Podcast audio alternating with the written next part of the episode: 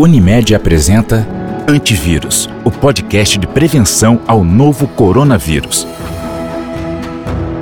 Olá, nessa edição do programa Antivírus, vamos falar sobre o papel do enfermeiro na pandemia de Covid-19. Quem vai conversar com a gente sobre o assunto é a Tamires Gondim Rodrigues, supervisora de enfermagem da UTI Covid e UTI geral do Hospital Unimed Rio. Seja bem-vinda, Tamires. Obrigada, Thaís. Um prazer enorme estar aqui falando com você. Tamires, os profissionais de enfermagem sempre tiveram um papel fundamental na sociedade. Eles zelam 24 horas por dia pelos pacientes e estão atentos ao seu bem-estar em todas as etapas do processo de saúde e doença.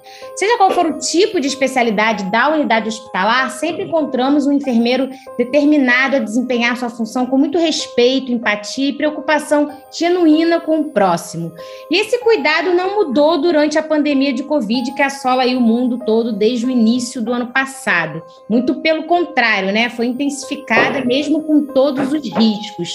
Para mostrar a importância do trabalho desses profissionais, estamos aqui hoje com você. Eu gostaria de começar perguntando, Tamires, como tem sido a rotina dos enfermeiros na linha de frente da pandemia de Covid-19? É, Thais, assim, tem sido exaustiva, né? A gente já passou por várias fases aí da pandemia, né? Ondas né, que são diferentes em vários estados, diferentes tipos de hospitais diferentes, né? Então, é, cada, a gente vai vivendo realmente um dia após o outro, né? É, tem sido, acho que a palavra que define melhor a, a, acho que não só da enfermagem, mas acho que todas as categorias profissionais, mas assim, a enfermagem, como você mesmo disse, né, a gente fica 24 horas ali na beira do leito com um doente, então para a gente tem sido assim exaustivo. exaustivo é a palavra. Como é que foi o início da pandemia de Covid, Tamires, quando a doença ainda era completamente desconhecida para o mundo todo? Então, é, hoje quando eu falo exaustivo, antes era exaustivo e com muito medo, né? Tava todo mundo com muito medo, é, a gente não entendia de que forma que a gente ia trabalhar com a doença, de que forma que o doente ia responder, né? De que forma que a gente ia voltar para as nossas casas, como é que a gente ia continuar a nossa vida, é, assim, enquanto profissional, né? O risco de exposição maior. É, lá para dentro da nossa casa. Então, assim, eu acho que era, era muito medo, né? A gente tinha muito medo. É, medo do doente não evoluir bem, medo da gente não conseguir fazer o que a gente queria, né? Medo do, do, do da gente contaminar nossa família. Então foi foi é, foi aterro, assim aterrorizante assim no início, sabe? Ainda que dentro de um hospital com estrutura, a gente ainda teve muito medo. E quais foram os momentos mais difíceis e os desafios que você enfrentou até agora? É, assim, é, acredito que a gente lidar mesmo com a, com a doença e como que o doente se comporta, hoje a gente fica um pouco mais confortável, né, para lidar com o doente Covid. Mas esse era um medo muito grande no início da pandemia, né, de como é que o doente vai evoluir, doentes jovens, doentes mais velhos. Antes era a é, a gente começou com uma orientação de que era um doente que tinha comorbidade, doente que evolui pior, era um doente com comorbidade, era um doente mais idoso, e a gente foi isso, isso foi mudando de padrão, a gente foi vendo doentes mais jovens, colegas de profissão, né, assim, adoecendo, é, internando, vindo a óbito. Então, assim, acho que os maiores desafios foi lidar, foram é, principalmente lidar com é, a a psicologia, né? De que forma a gente enfrenta isso enquanto ser humano, né? não só como profissional. Né? A humanização, de que forma que a gente consegue é, lidar com o medo da nossa da nossa família, dos nossos filhos, dos nossos entes queridos e o medo das, dos, dos, familiares dos pacientes que não conseguiam vê-los. Acho que isso é, foi, foi bem gritante assim para gente. Como tem sido trabalhar diariamente com medo de ser contagiada pelo novo coronavírus? Você já pegou Covid-19? Não peguei, não sei nem como não peguei.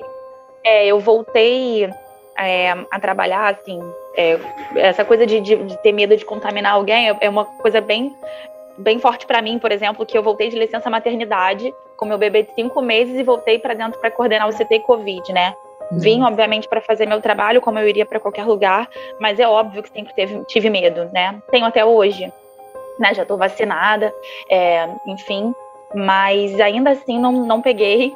Mas é, isso, isso era gritante. A gente teve profissionais que não puderam voltar para casa, né? Que moravam com ou familiares de grupo de risco, mães, avós, enfim, e aí acabavam dormindo no hospital para não voltar para casa nesse início de pandemia. Então, assim, foi foi bem, foi bem pesado, assim, bem pesado.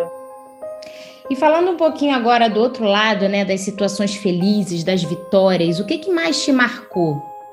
A gente teve, é, é, é como eu costumo dizer, né, a gente que é de terapia intensiva, de CTI, a gente está de uma certa forma, um pouco mais habituado a lidar com a morte. É, mas isso ficou, ficou a gente, a gente nunca viu tanta morte como a gente viu dentro do Covid, né? E aí, mas a gente também, cada vitória também nunca foi tão comemorada, né? A gente teve algumas situações, uma situação que me marcou muito, é, que foi uma, uma enfermeira que tinha muitos conhecidos. Assim. O mundo da enfermagem ele é, ele é, bem grande, mas a gente se conhece também. É, ao mesmo tempo, ele é um mundo pequeno. Assim. É, então era uma, uma, enfermeira bem conhecida de outro, de outro hospital, não era daqui da casa, mas de outro hospital. E, e aí eu lembro dela no dia que ela foi que ela foi é, entubada, ela segurou na minha mão e falou: segura aqui na minha mão que minha família não está aqui. Então isso para mim ficou ficou muito marcado assim, da gente ser a família do doente, já que o doente estava sem ninguém, sozinha, é uma doença muito solitária, sabe? E essa doente foi para casa depois de quase dois meses de internação. É, e aí, quando ela foi para casa, foi aquela alegria, aquela felicidade do marido, dos filhos. Era uma, uma enfermeira bem jovem. Então, isso ficou bem marcado para mim, sabe? Cada olhar de um doente que pega na nossa mão e agradece por a gente estar tá ali, isso é, isso é incrível assim, para gente. É o, que, é o que faz tudo valer a pena, né? Todo medo. Sim, sem todo... dúvida, sem dúvida, sem dúvida. Você citou aí a psicologia, né? No que diz respeito à saúde mental dos enfermeiros, a gente sabe que diversos profissionais relataram sinais de ansiedade, de depressão. A rotina do trabalho do enfermeiro já é conhecida por ser bastante pesada, como você disse, né? Mas com a pandemia aí tudo se intensificou. Qual é a recomendação no cuidado com a saúde mental dos profissionais de enfermagem? O que, que você passa para a sua equipe? É assim, o que a gente tenta é sempre manter uma escuta ativa, né? É claro que a gente aqui dentro do hospital, a gente consegue encaminhar para a medicina do trabalho para fazer um acompanhamento quando a gente entende que é um caso de um de um, de um, um colaborador que está né, mais estafado, né, que verbaliza que está triste, que está cansado, que está estressado, com alguns sinais que a gente percebe de burnout, assim, no ambiente de trabalho, em termos de gestão, a gente consegue encaminhar. Mas a gente sempre tenta é, ao menos escutar esse colaborador, né? Eu acho que é importante a gente ouvir o nosso colega de profissão, ouvir as angústias, né? A gente tentar é, ouvir, porque às vezes não tem nem é, relação com o hospital, né? O local que ele está trabalhando em si, mas com toda a vida, enfim, acho que está todo mundo nesse momento um pouco limiar, o limite um pouquinho menor. Então, acho que a escutativa acho que é o principal, assim, a gente ouvir quem está trabalhando ali do nosso lado no dia a dia e tentar ajudar de alguma forma, né? Itamiri, segundo dados aí do Observatório da Enfermagem do COFEN, que é o Conselho Federal de Enfermagem, a taxa de letalidade dos profissionais da classe já alcançou um número assustador. Foram mais de 800 óbitos até o momento. Como é que tem sido para você e a sua equipe? Vocês perderam algum colega para a Covid-19? Se você não se importar, queria que você falasse um pouco sobre a sua experiência aí perante o cenário de óbitos entre enfermeiros e profissionais de enfermagem de, de uma maneira geral desde o início da pandemia. É, eu, eu não tive nenhum, nenhum colega próximo a mim, né, que acabou é, vindo a óbito por conta da Covid. Aqui no hospital, a gente teve alguns colaboradores que até internaram não na instituição, mas fora da instituição, mas graças a Deus ficaram bem.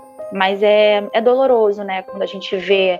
Porque hoje eu, eu falo de um lugar assim que eu entendo que é muito privilegiado, que é um hospital privado, com todos os recursos que a gente tem para atender e que não é a realidade nem de hospitais públicos e muitas vezes nem dos privados, né?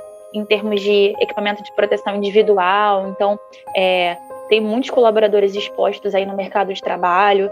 Então, a gente entende que muitos profissionais de enfermagem têm mais de um, de um vínculo empregatício, né? Então, é, eu tive sim um, um, um amigo, um grande amigo meu, que nesse contexto da pandemia acabou falecendo por questões psiquiátricas, né? Ele evoluiu com um quadro de ansiedade e depressão gravíssimo.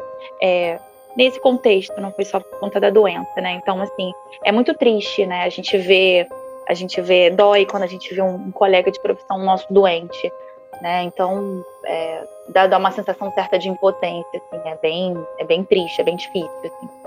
E a gente está chegando aí, né, a quase 600 mil óbitos por Covid no Brasil. Desde que a pandemia começou, o que, que mudou de lá para cá? Quais são os principais aprendizados? É, em termos de, de terapia, né? Eu acho que cada vez mais fica mais claro para a gente o que, que a gente precisa fazer. É, Covid não é uma receita de bolo, é, cada doente responde de um jeito, cada vez tem uma variante nova aí que é, cada paciente vai evoluindo de um jeito diferente, né? Então é uma doença, a gente costuma dizer que é um pouco caixinha de surpresa, assim, sabe? É, mas a gente se sente bem mais seguro, né? Ainda não tem um tratamento medicamentoso, ao contrário do que muita gente diz por aí, é, para a Covid-19, vai depender do andamento da doença e dos acometimentos de, de cada tipo de paciente. Então, assim, sem dúvida nenhuma, hoje a gente tem muito mais segurança para tratar a doença do que a gente tinha anteriormente, né? É, mas eu acho que cada vez também está mais claro que só tem uma forma da gente evitar o contágio, né? Que é evitar aglomeração, né, que é a lavagem de mãos, que é o uso da máscara em ambientes públicos. Então isso é o que isso é o que não mudou, né? Então isso nunca mudou, isso que mais do que nunca a gente precisa continuar fazendo. E você acredita que a pandemia de Covid-19 trouxe uma nova visão para a enfermagem, realçando aí ainda mais a sua importância na equipe hospitalar? Qual o significado para você dos aplausos recebidos por pessoas de todo o mundo? É, assim, é muito importante o reconhecimento social, né? É, acho que a gente ainda tem, quanto enfermagem, a gente ainda tem um caminho bem longo aí pela frente de valorização da categoria, né? Eu acho que a gente precisa não só de um um reconhecimento é, social, mas do reconhecimento financeiro, né, do reconhecimento isso, isso é estrutural, isso é histórico, enfim, isso demora um tempo para a gente galgar, mas é sempre importante que a gente esteja sendo visto e valorizado, assim. É, acho que nunca a gente esteve tão em voga assim na, na mídia, então é, eu acho que é, é reconfortante assim de alguma forma, sabe? Entendo que a gente tem um longo caminho aí, mas é, é, já é reconfortante de alguma forma. E para a gente encerrar, Tamires, você gostaria de deixar algum recado para os nossos ouvintes e a população em geral? O que você diria para aqueles que não estão seguindo as medidas de proteção e os que não estão aderindo à vacinação contra a Covid, achando que a pandemia já acabou? É, assim, eu, eu costumo dizer que eu acho que cada um tem que, tem que entrar na área que lhe compete, né? E assim, a área da ciência compete a quem estuda ciência, né? Então, nós que estamos aqui cuidando dos, dos, dos, familiares, do amor da vida de alguém, né? parece clichê, mas é muito verdade. Nós que estamos aqui cuidando da, do amor da vida de alguém, é, a gente sabe do que a gente está falando, né? Cientista sabe do que está falando. Então, se a gente está dizendo que precisa se prevenir, que precisa usar máscara, que precisa é, evitar é, aglomeração, que precisa lavar as mãos e que precisa tomar vacina, é, precisa, sabe? Então, a gente faz a nossa parte de cuidar, mas é preciso que, que as pessoas, que a população em geral e que os governantes entendam que é, a vacinação é a única forma da gente evitar que tanta gente morra, né? Todo mundo quer voltar ao normal, né? Inclusive a gente. Esse normal, esse novo normal não é bom para ninguém, né? Então, então, não tem outra forma da gente evitar é, a propagação da doença, né? E continuar com quem a gente ama aí do nosso lado. Só isso. Tamires, parabéns aí pelo seu trabalho e de toda a sua equipe, tá? Muito obrigada pela sua entrevista, pela sua disponibilidade. Eu sei que hoje o tempo é escasso, ainda mais nessa pandemia. Então, obrigada mesmo por ter aceitado o nosso convite. Obrigada pelo espaço, Thaís. Eu conversei hoje com a Tamires Gondim Rodrigues, supervisora de enfermagem da UTI Covid e UTI Geral do Hospital Unimed Rio. Obrigada a você que ouviu até o final pela audiência e até o próximo programa. Unimed Cuidar de você. Esse é o plano.